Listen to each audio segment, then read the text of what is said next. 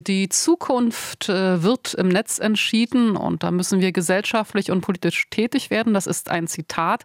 Das hat die grünen Politikerin Renate Künast heute Morgen bei uns im Interview gesagt. Und sie selbst hat es erlebt und sich auch juristisch erfolgreich gegen Beleidigungen, Fake News und Hetze, die sie betrafen, gewehrt. Bundesfamilienministerin Lisa Paus, ebenfalls von den Grünen, die wird heute eine Studie vorstellen, in der untersucht wird, wie abwertende, entwürdigende, verhetzende, auf Einschüchterung zielende Netzinhalte Inhalte, Posts auf Social Media den demokratischen Diskurs beeinflussen, ihn auch bedrohen. Und aus diesem Anlass beschäftigen wir uns jetzt mit folgenden Fragen. Warum ist es so einfach, Hass im Netz zu verbreiten? Welche Möglichkeiten gibt es, diese Inhalte zu filtern, um sie zu sperren? Und mein Gesprächspartner ist Jürgen Geuter. Er ist Informatiker und Netztheoretiker. Schönen guten Morgen, Herr Geuter. Guten Morgen. Hass, Hetze, Fake News. Wie oft begegnet Ihnen das im Netz und auf Social Media? Das, bei mir geht es noch so, aber das hängt vielleicht auch ein bisschen damit zusammen, auf welchen Netzwerken man unterwegs ist. Es gibt Netzwerke, die dann ein bisschen anfälliger sind, äh, sowas wie TikTok, Facebook, ähm, gerade auch X, früher Twitter. Da ich da aber bei allen nicht so sehr unterwegs bin, komme ich da nicht so häufig mit in Kontakt, aber ganz kann man es leider nicht vermeiden. Wie lassen sich nun Hassposts technisch filtern und sperren? Was ist da technisch möglich? Es funktioniert natürlich für verhältnismäßig einfache Dinge schon auch halbwegs automatisiert, dass man bestimmte Bilder, die bekannt sind als äh, Hassbilder oder bestimmte Formulierungen, die bekannt sind, die kann ich automatisch äh, natürlich erkennen. Das Problem ist, dass sich das, wie Hasssprache funktioniert, natürlich auch permanent verändert und immer individualisiert ist. Es gibt ja nicht einfach nur drei Slogans, die hin und her geworfen werden, sondern das ist ja immer auf den jeweiligen Kontext hingebogen und manchmal auch ohne wirklich zu verstehen, um wen es da gerade geht, gar nicht wirklich einzusortieren. Und das macht das Filtern dieser Dinge so, so schwer, das automatisiert zu machen. Wir kennen das auf YouTube vielleicht äh, sowas wie, wie Filme ich kann keinen, keinen urheberrechtlich geschützten Film hochladen. Der wird so, sofort gefunden, aber der ist halt auch ganz genau definiert. Da weiß das System genau, wonach es sucht. Bei Hassrede weiß es das nicht so genau. Das heißt also, man müsste äh, mehr äh, Moderatoren einsetzen, ähm, um äh, solche Posts dann auch zu finden, sicher.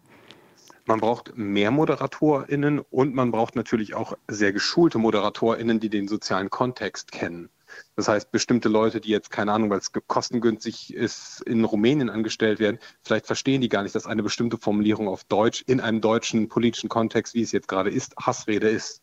Manchmal kann man das den Dingen ja nicht so ansehen, sondern man muss halt wissen, was gerade an dem Ort passiert, an dem genau diese Sprache passiert. Manche Plattformen, also zum Beispiel YouTube, haben Sie gerade angesprochen, bekommen das mit den Filtern besser hin als andere, zum Beispiel TikTok. Warum? Was ist da der Grund? Das eine ist wahrscheinlich auch einfach die Infrastruktur dafür zu haben. YouTube äh, musste sehr früh Filterinfrastruktur bauen, weil die Leute dann angefangen haben, urheberrechtlich geschütztes Material aufzubauen. Das heißt, YouTube hat einfach eine große Geschichte damit.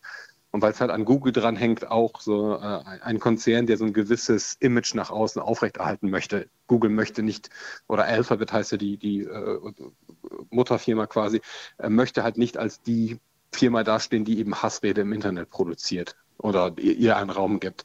Bei TikTok ist die, äh, die Firma, die das hält, ByteDance, die ist halt noch deutlich kleiner, die ist auch gar nicht so bekannt.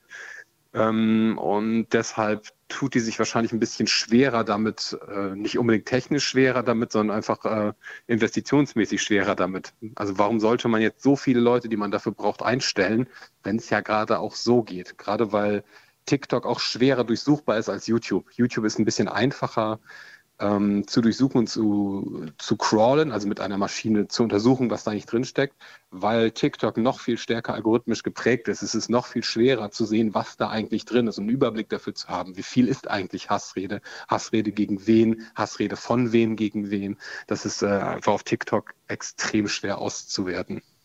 Ähm, ja, aber irgendwer müsste doch jetzt auch Druck machen, dass es dort passiert. Oder kann man das wirklich einfach so laufen lassen? Ich meine, diese Diskussion gibt es ja auch. Also immer alles zu sperren, ist vielleicht auch nicht der richtige Weg.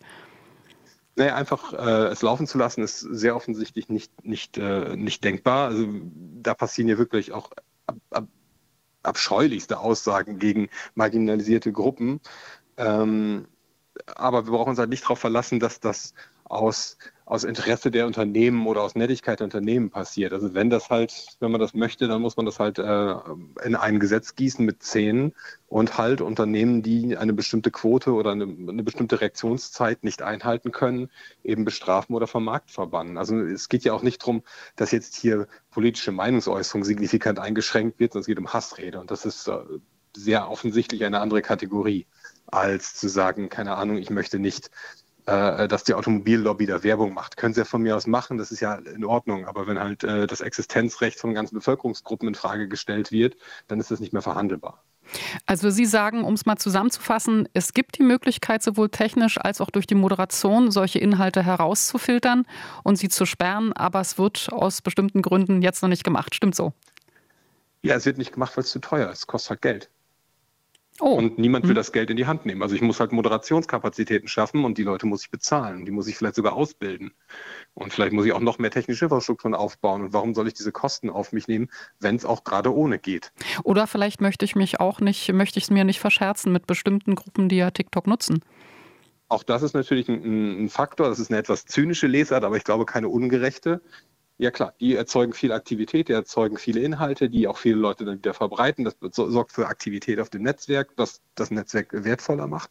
Aber an der Stelle muss man dann einfach über rechtliche Maßnahmen genau diese Aktivität so teuer machen, dass es sich nicht mehr lohnt. Haben Sie vielen Dank. Das war Jürgen Geuter, Informatiker und Netztheoretiker. Wir haben darüber gesprochen, wie man Hassposts im Internet filtern kann und auch sperren kann und warum das äh, so nicht unbedingt passiert, wie sich äh, das vielleicht auch die Politik vorstellt. Vielen Dank, Herr Geuter. Vielen Dank für die Einladung. RBB 24 Inforadio vom Rundfunk Berlin-Brandenburg.